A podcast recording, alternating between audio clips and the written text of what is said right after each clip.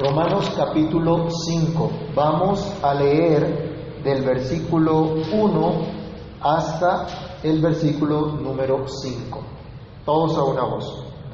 Justificados pues por la fe, tenemos paz para con Dios por medio de nuestro Señor Jesucristo, por quien también tenemos entrada por la fe a esta gracia en la cual estamos firmes y nos gloriamos en la esperanza de la gloria de Dios.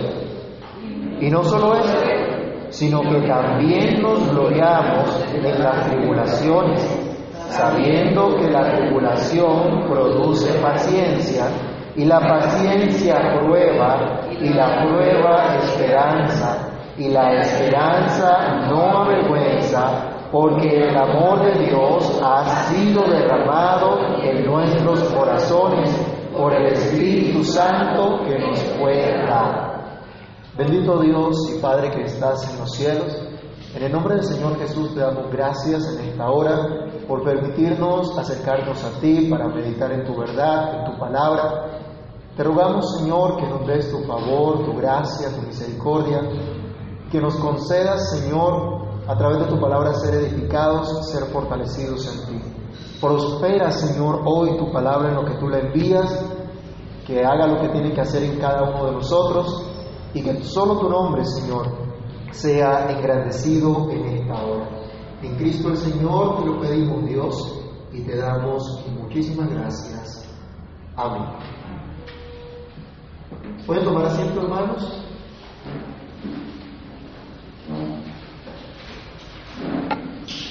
En los capítulos anteriores de esta carta, el apóstol nos ha presentado la doctrina de la justificación por la fe, iniciando con la presentación de la condición de toda la humanidad, como vimos en el capítulo 1 y capítulo 2, tanto de los paganos como de los religiosos que creen que por sus meras externalidades merecen su salvación. Pablo ha demostrado que absolutamente Toda la raza humana está bajo pecado. Por cuanto todos pecaron, están destituidos de la gloria de Dios.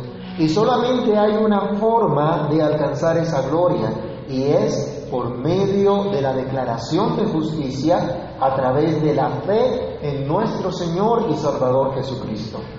Vimos en Abraham el ejemplo de la justificación por la fe, Ahora el apóstol Pablo nos presenta los beneficios de esta justificación. Beneficios que como nuestro catecismo menor en la pregunta 36 nos señala acompañan en esta vida a la justificación, la adopción, la santificación. No solo estamos seguros de la vida eterna, sino que allí y ahora podemos disfrutar de esos beneficios de ser declarados por Dios no culpables, de ser vistos por Dios en Cristo totalmente justos, totalmente conformes a las exigencias de la santa ley de Dios, exigencias que cumplió Cristo y cuya justicia nos es acreditada a nosotros. En este verso entonces inicia mostrándonos uno de esos maravillosos beneficios que da título a nuestra enseñanza de hoy, paz para con Dios. Hablemos entonces de esa paz para con Dios. Esto es gracias a la justificación por la fe. En primer lugar tenemos que decir que la paz para con Dios es gracias a la justificación por la fe. En este capítulo ahora con profundo gozo el apóstol proclama, justificados pues por la fe, tenemos paz para con Dios por medio de nuestro Señor Jesucristo. Miren, hermanos, el maravilloso beneficio que tenemos ya todos los que hemos creído en Cristo. Todos los que hemos creído en el Hijo de Dios, en el ungido por Dios. Pablo señala que esta paz que ya podemos disfrutar, la tenemos precisamente gracias a la justificación por la fe. Esta declaración legal de parte de Dios, este acto de la libre gracia de Dios por medio de la cual el pecado nuestro le es imputado a Cristo y el pecado y, la justicia de Cristo nos es imputada a nosotros, es la causa de nuestra unión con Cristo en este momento, de nuestra unión con nuestro Dios. Esta bienaventuranza que disfruta el creyente es por causa de la justificación por la fe solamente. Justificación que nos ha venido enseñando el apóstol Pablo a lo largo de toda la epístola.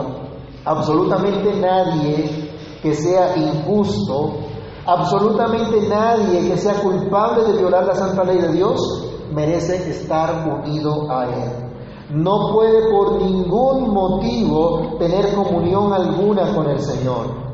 Desde que Adán pecó, toda la humanidad quedó enemistada con Dios quedó alejada por completo de Dios y cayó en un estado de pecado y de miseria sin poder acercarse a Dios, sin poder disfrutar, sin poder gozar de comunión con su Hacedor. Solamente por una soberana condescendencia de Dios, el hombre fue traído a esa comunión con Él. Inicialmente esto fue mostrado y señalado a través de los sacrificios que apuntaban a aquel que efectuaría la purificación de los pecados de los redimidos, lo cual demandaba fe, demandaba esperanza en esta obra que Dios mismo había, habría de hacer y que Dios prometió desde antes de los siglos e incluso desde que el pecador cayó. Pero cuando Cristo vino, cuando Cristo murió y resucitó, se cumplió esa promesa de redención. Esa obra que satisface las exigencias de la ley de Dios para declarar justos a sus redimidos. Hermanos, esta es la buena noticia que anunciaba Pablo a estos hermanos que estaban en Roma desde su saludo. Veamos rápidamente Romanos 1.7. Cuando él apenas está saludando a la iglesia, les anuncia esta buena noticia de esta verdadera paz. ¿Qué dice Romanos 1.7? Y a todos los que estáis en Roma, amados de Dios, llamados a ser santos, gracia y paz a vosotros, de Dios nuestro Padre y del Señor Jesucristo. Gracia y paz. Esta paz de Dios es lo que estaba proclamando Pablo. Y esta es la buena noticia que históricamente ha anunciado la iglesia del Señor. Y esta es precisamente la buena noticia que hoy nosotros somos llamados a dar a conocer también. El perdón de pecados, la reconciliación con Dios por medio de la obra expiatoria de nuestro Señor Jesucristo. Esta bienaventuranza, mis hermanos, no se obtiene por alguna obra que nosotros hagamos, sino solamente por la obra que realizó nuestro Señor Jesucristo. Esta bienaventuranza nunca, nunca será producto del mérito propio, sino del mérito de nuestro Señor Jesucristo. Así que a Él sea la gloria por los siglos de los siglos. Regocijémonos, hermanos, porque Dios nos ha otorgado su paz. Gracias a la justificación por la fe que nos ha concedido, Dios es el único que puede dar algo verdaderamente bueno. Dice la Biblia que de Él procede toda dádiva y todo don perfecto en aquel que no hay mudanza ni sombra de variación. Esto es un verdadero beneficio de la justificación por la fe. Este es un verdadero tesoro que ya podemos disfrutar. Justificados pues por la fe, tenemos paz para con Dios por medio de nuestro Señor Jesucristo. Tenemos reconciliación con Dios y este es nuestro segundo punto. Paz para con Dios implica reconciliación con Dios. Esta paz de la que habla el apóstol Pablo no era la paz romana que el imperio de entonces había establecido. Por cierto, a pesar de proclamar esa paz, la injusticia y toda clase de maldad continuaba en el imperio. Los cristianos fueron perseguidos, fueron asesinados en ese periodo de supuesta paz que los historiadores calculan duró aproximadamente 200 años. Lo que Pablo nos enseña acerca de esta paz con Dios no tiene nada que ver con un acuerdo entre dos partes en conflicto para acabar el conflicto y construir una paz estable y duradera como la que nos impusieron en Colombia hace cuatro años. Hoy siguen las guerrillas delinquiendo, ¿o no? Siguen los asesinatos. Siguen las injusticias, pero algunos protestan, marchan, publican en sus redes sociales que están defendiendo la vida, la paz y el territorio en medio de una cultura de muerte que promueve el aborto. Esos que colocan en sus loguitos rojos en las redes sociales que defienden la paz y el territorio. Están promoviendo el aborto. Eso es una cultura de muerte, eso es asesinato. ¿Cuál paz? Y dice el Señor, no hay paz para el impío. La Biblia también nos enseña que Dios está irado contra el impío todos los días. Pretenden defender el territorio en medio de engaños, injusticias sobre muchos, el robo, el mal uso de los recursos que se tienen. Esto no es verdadera paz. Esta no es la paz de la que nos habla la Escritura. Esta no es la paz que el creyente recibe y proclama. Cuidado, cristianos, con pretender seguir esta falsa paz que ofrecen los hombres. Esta falsa paz solo te va a llevar a la decepción, solo te va a llevar a la desesperación. Y un día verás que ese modelo de paz no funcionará.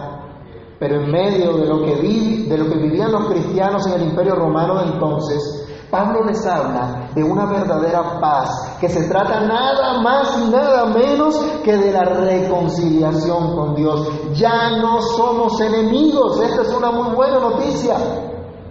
Pablo va a mencionar ya en el versículo 11 de este capítulo que Dios nos reconcilió, que Cristo nos reconcilió. Por naturaleza, hermanos, nacemos en enemistad contra Dios. Vayamos a Efesios capítulo 2, versículo 3. El apóstol Pablo allí nos dice, Dios nos salvó, Dios tuvo misericordia de ustedes, Dios nos mostró su gracia cuando estaban muertos en delitos y pecados. Y dice, éramos por naturaleza hijos de ira, lo mismo que los demás cuando caminábamos como los demás en los deseos de nuestra carne. Ya Pablo había dicho en el capítulo 1, porque la ira de Dios se revela desde el cielo contra toda impiedad e injusticia de los hombres que detienen con injusticia la verdad. Romanos 1.18. Y, y él ha acusado ya tanto a judíos como a gentiles que todos están bajo pecado. Eso lo vimos en Romanos 3.9. Por lo tanto, de manera natural, absolutamente toda la raza humana está en impiedad. No hay bueno ni aún uno. No hay quien busque a Dios. No hay justo ni aún uno. Por cuanto todos pecaron, están destituidos de la gloria de Dios la Biblia nos dice que Dios es juez justo y Dios está airado contra el impío todos los días. Salmo 7:11. Pero aquellos que por su gracia han sido declarados por Dios mismo no culpables por medio de la fe en su Hijo Jesucristo, ya no son enemigos, ya no están bajo ira, ya no están bajo condenación, han sido reconciliados con Dios. Mis hermanos, esta es la buena noticia que nos proclama el apóstol Pablo en este pasaje. Justificados pues por la fe, tenemos paz para con Dios por medio de nuestro Señor Jesucristo. Fue Cristo el que nos reconcilió con Dios. Fue Cristo el que se ofreció como propiciación por nuestros pecados. Ya lo decía el apóstol Pablo también en el capítulo anterior, Romanos 3, del 24 al 25. Lo estudiamos también. Pero miremos lo que dice el apóstol Juan en su primera carta, primera de Juan capítulo 2, versículo 2.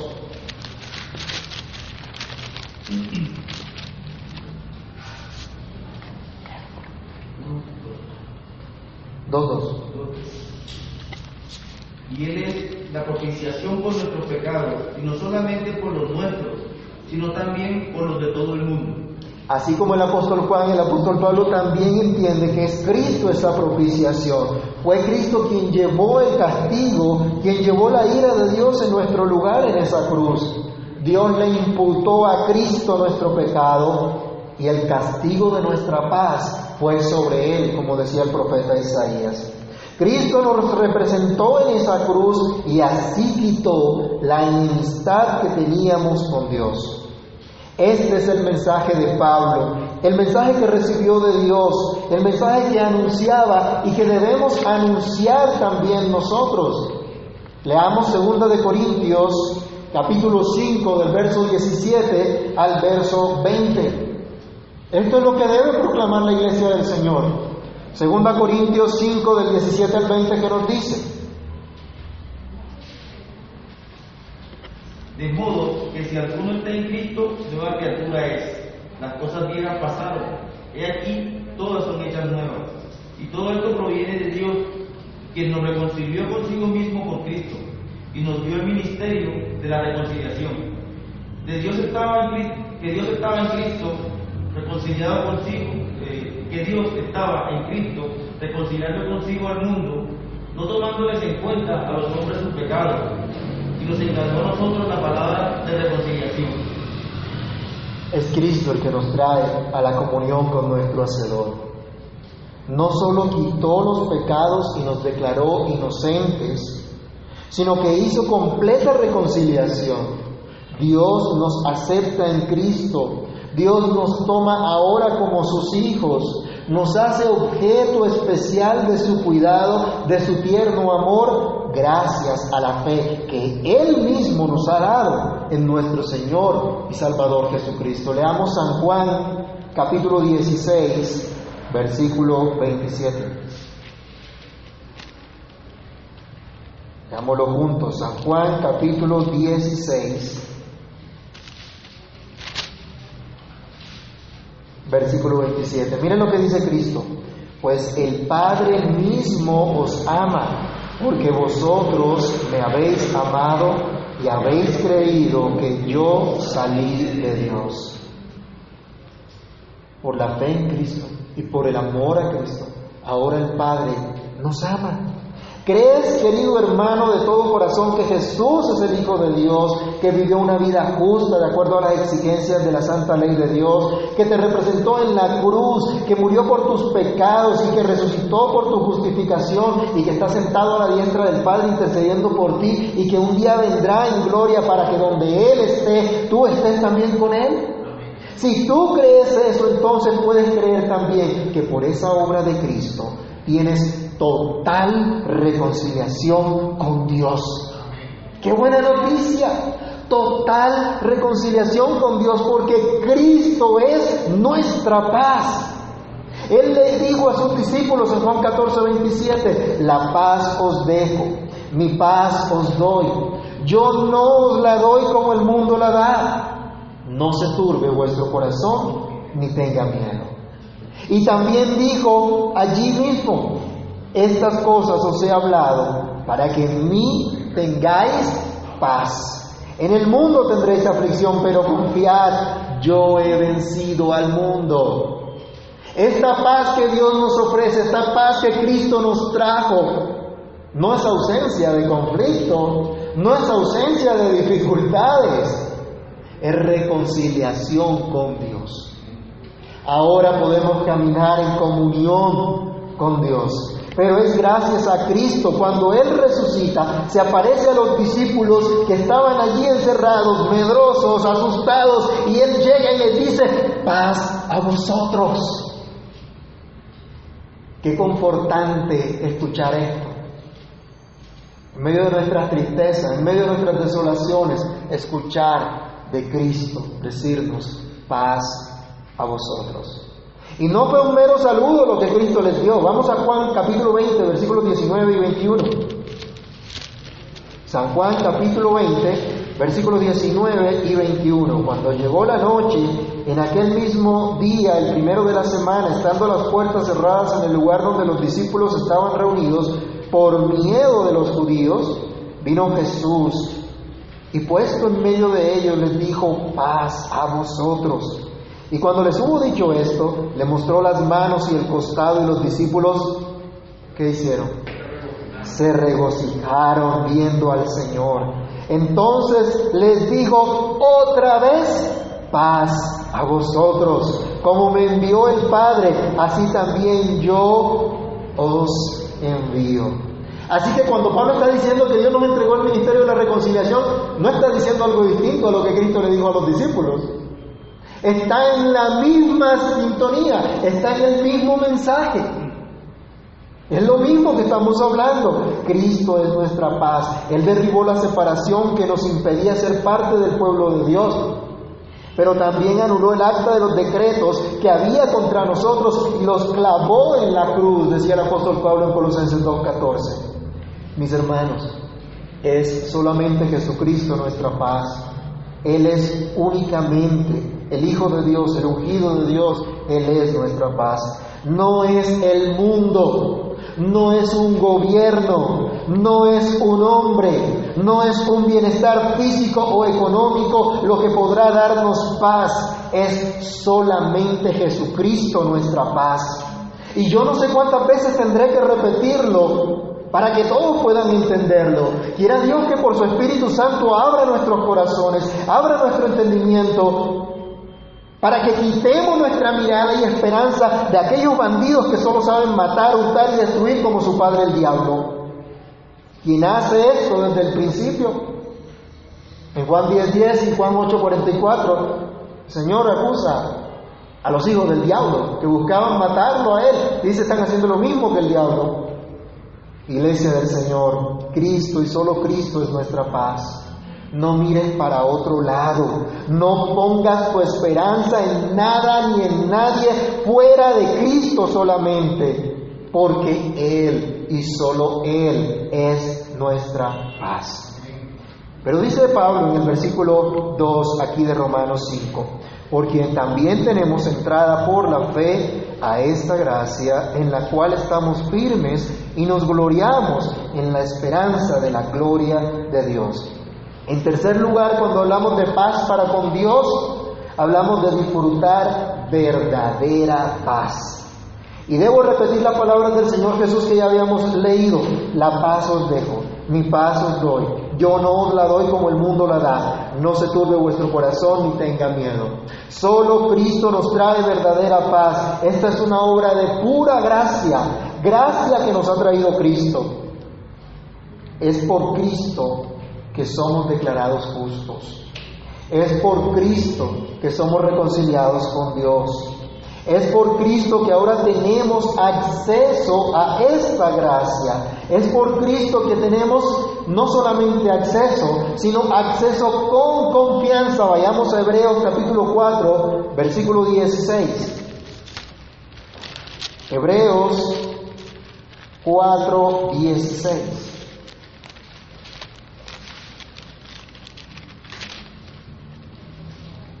¿Qué nos dice?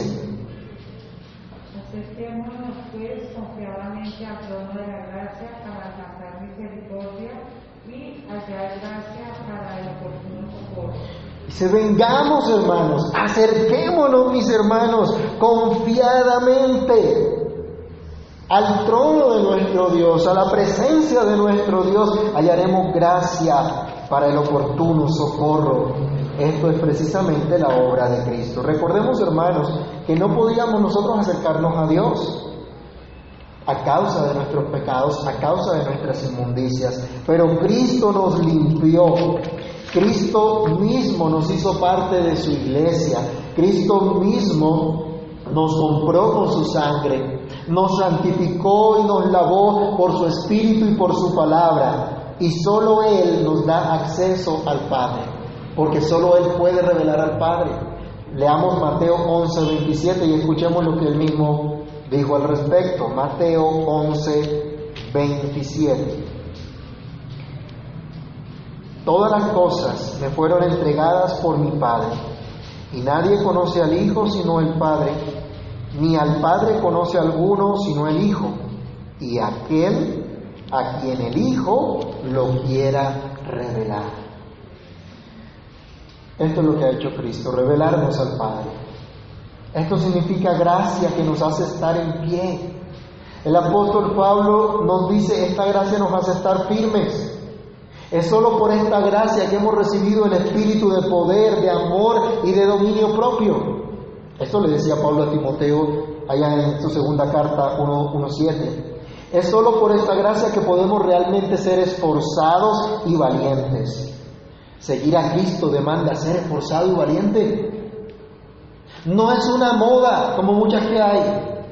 Algunos quieren seguir a Cristo por moda. Ah, yo soy cristiano. Y hay muchísimas iglesias de, de todo el corte que usted quiera. porque está de moda, eso es una moda. No, seguir a Cristo demanda ser esforzado y valiente. Pero ese esfuerzo y esa valentía proviene de la gracia de Dios. Al saber que fuimos reconciliados con Dios, que Dios está con nosotros, que Cristo está con nosotros todos los días hasta el fin del mundo. No somos fuertes por nuestra propia fuerza, como vimos al estudiar la vida de Abraham en el capítulo 4 de Romanos. Nos acordamos que este hombre fue justificado por la fe, fue fortalecido en la fe, dando gloria a Dios, dando crédito a la palabra de Dios. Tanto Abraham como nosotros podemos estar en pie delante del Señor, estar, estar firmes en la gracia de Dios a causa del juramento que Dios mismo ha hecho para proveernos su bendición en aquel que logró nuestra justificación. Así que hermano amado, no dudes de la firmeza de la promesa de Dios. No dudes de la firmeza de su gracia que te hará perseverar en la fe. Pablo no lo dudaba. Dios se le había manifestado a él en Cristo. Pero con nosotros no ha pasado algo distinto. A nosotros también se nos ha manifestado en Cristo. Vivimos ahora delante de nuestro buen Dios todo el tiempo. Somos aceptados y recibidos en Cristo, tenemos libre acceso a su trono, disfrutamos este hermoso beneficio que nos ha otorgado el favor de nuestro Señor y Salvador Jesucristo. Así que esta verdadera paz es la gracia que nos ha reconciliado con Dios, gracia que nos llena de gozo y esperanza. Algunos dicen que la vida de los cristianos es aburridísima. Y es el que más tiene esperanza y el que realmente puede tener gozo. Cristo le dijo a los discípulos, en el mundo van a tener aflicción, problemas van a venir, pero ustedes pueden estar tranquilos. Yo vencí al mundo. Ah, bueno Señor, si tú venciste al mundo no hay problema. Porque si Dios es con nosotros, va a decir Pablo más adelante, ¿quién contra nosotros? Esta gracia de la que nos habla aquí Pablo nos llena de gozo, de esperanza, él habla de nuestro Señor Jesucristo, de nuestro amo, de nuestro dueño, por quien también tenemos entrada por la fe a esta gracia en la cual estamos firmes y nos gloriamos en la esperanza de la gloria de Dios. La verdadera paz para con Dios nos permite contemplar la salvación de Dios aquí y ahora. Pero también estamos expectantes a ese maravilloso día cuando Cristo volverá Dice un viejo himno, entonces afán y todo trabajo para mí terminarán. Cuando Cristo venga, a su reino me llevará. ¿Esperas tú ese día, hermano? ¿Anhelas con todo tu corazón que Cristo venga? Y como en Apocalipsis Él dice, ven Señor Jesús. Le decimos al Señor, ven Señor Jesús. El verdadero cristiano ha sido reconciliado con Dios, sabe que ya tiene comunión con Dios, que ya fue librado del presente siglo malo, pero aún no se ha completado lo que ha de ser. Pero cuando Cristo venga, le verá tal como Él es y será hecho semejante a su maravilloso Salvador. Y como tiene esta esperanza, entonces decididamente se esfuerza en vivir conforme a la vocación con la cual Dios lo llamó. Vamos a leer primera carta de Juan, capítulo 3, versículo 2.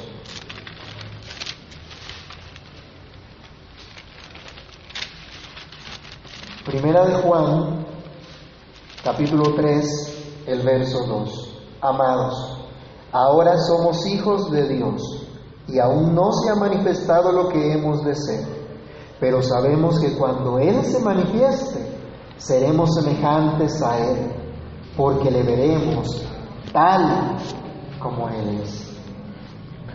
Esa es nuestra esperanza. Un día Cristo volverá. Y cuando Cristo venga, nos tomará y donde Cristo esté, estaremos nosotros también con Él. Si alguno sirve al Señor, el Padre le honrará y le dará lugar junto a Cristo. No es en vano seguir a Cristo, no es en vano confiar en Él. hay gran esperanza para el creyente. Nuestro texto en Romanos nos muestra a Pablo exclamando con gran gozo en esta esperanza bienaventurada que está presente en la vida de todo creyente. Gracias precisamente a la justificación que ha recibido mediante la fe. A causa de la obra de gracia que hemos recibido de parte de nuestro buen Dios, como él enseñaba a la iglesia en Creta, leamos Tito capítulo 2, versículos 11 al 13. Mire lo que produce esta gracia de Dios, mire lo que produce el hecho que Dios nos vea ahora justos, que Dios nos declare justos por la justicia de nuestro Señor Jesucristo. Tito 2, del 11 al 13, ¿qué dice?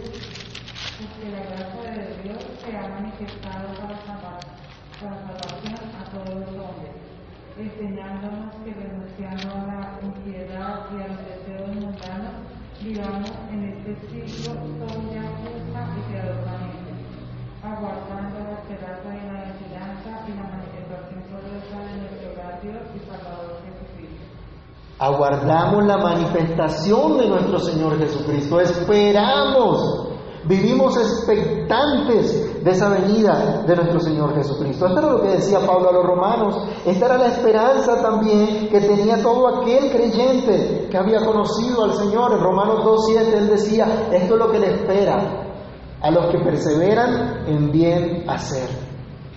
Honra, gloria, inmortalidad. Esto es lo que les espera aunque también tuviesen aflicciones en el tiempo presente. Romanos capítulo 8, versículo 18. Solo vamos a leerlo ahorita, en su momento llegaremos allá. Romanos 8, 18. Pues tengo por cierto que las aflicciones del tiempo presente no son comparables con la gloria venidera que en nosotros ha de manifestarse. Y dice Pablo también, este es nuestro destino la gloria de Dios. Para eso fuimos creados. Romanos capítulo 8 en el versículo 30 se nos dice, y a los que predestinó, a estos también llamó. A los que llamó, a estos también justificó. Y a los que justificó, a estos también glorificó. Ese es nuestro destino, mis hermanos. Dejemos de mirar tanto a este mundo Vivamos aquí ahora para la gloria de Dios y cumplamos con la vocación que Dios nos, nos dio. Y reflejemos la gloria de Dios en todo lo que hagamos. Pero recordemos que aquí somos peregrinos y extranjeros. Y que nos regocijamos en la esperanza de la gloria de Dios. Así que paz para con Dios es un resultado de la justificación por la fe y a la vez un beneficio que podemos disfrutar por ella. Esta paz no la vamos a encontrar en el mundo, no la vamos a encontrar en los placeres de este mundo, en las ideologías, en las filosofías paganas, en ningún gobierno, en ningún hombre. Solo en Cristo podrás tener esta paz. Solo en Cristo podrás tener reconciliación con Dios para no ser enemigo, sino amigo de Dios para no ser extranjero, sino hijo de Dios. Él es solamente Cristo nuestra paz. Es solamente Cristo el que nos permite disfrutar aquí y ahora y por la eternidad de esa comunión con nuestro Hacedor, de libre acceso a su gracia permanente. Podemos disfrutar hoy de verdadera paz. ¿Quieres vivir en paz con tu cónyuge? ¿Con tu familia?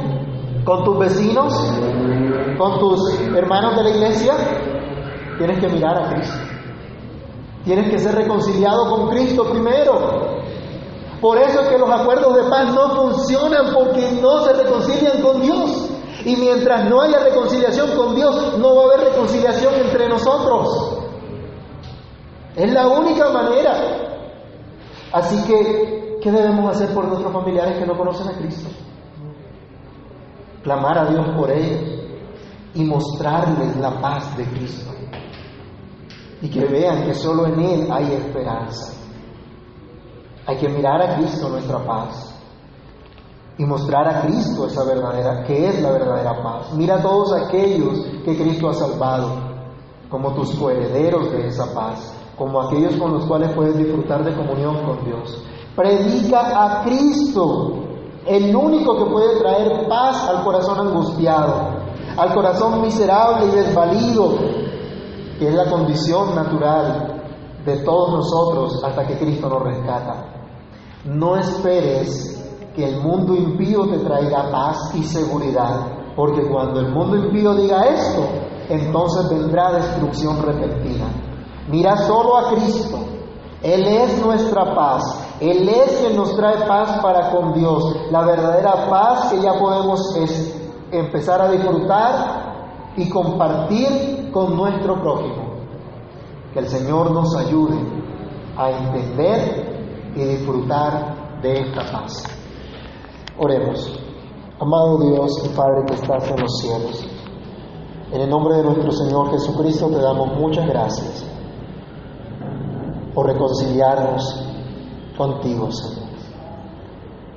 Gracias por este privilegio tan glorioso que tenemos hoy de venir ante tu presencia, de honrar tu santo nombre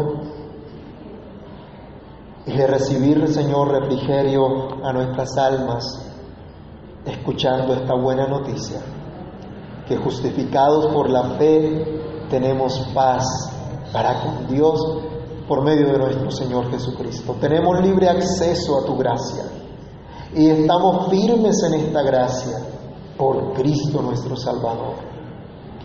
Ay Señor, ayúdanos a comprender cuán grande es esta maravillosa buena nueva Ayúdanos a comprenderlo, ayúdanos a entenderlo para que no coloquemos nuestra mirada en el hombre, en este mundo, ni en las cosas de este mundo, sino que coloquemos nuestra mirada en ti. Que entendamos, Señor, que estábamos enemistados contigo, que éramos enemigos tuyos, pero tú nos has reconciliado y ahora podemos disfrutar de comunión contigo. Ahora podemos saber que tú estás a nuestro lado, que tú no nos dejas, que tú no nos desamparas y que tú has preparado para nosotros disfrutar de tu gloria. Un día aparecerás en gloria, Señor, y todo ojo te verá. Y nosotros, Señor mío, seremos levantados ese día contigo y estaremos contigo por siempre. Ayúdanos a gozarnos en esta esperanza, mi Dios. Ayúdanos, Señor, a dejar de mirar, Padre Santo, este mundo como si fuera lo único que tenemos, Señor. Tú eres nuestro todo, ayúdanos. Ayúdanos a glorificarte en la vocación que nos has dado, para que estemos expectantes, Señor, cada uno con el don que le has dado, en el lugar donde le has ubicado. Señor, en cada uno de los aspectos de nuestra vida, permítenos servirte con gran gozo, con gran esperanza, para que cuando tú vengas nos halles haciendo lo que tú nos has mandado. Ayúdanos a mantener esta esperanza gloriosa de la gloria de Dios. Gracias por lo que estás haciendo y harás en nuestras vidas, que tu palabra siga obrando en nuestros corazones para tu gloria y para tu honor. En el nombre del Señor Jesús, damos gracias.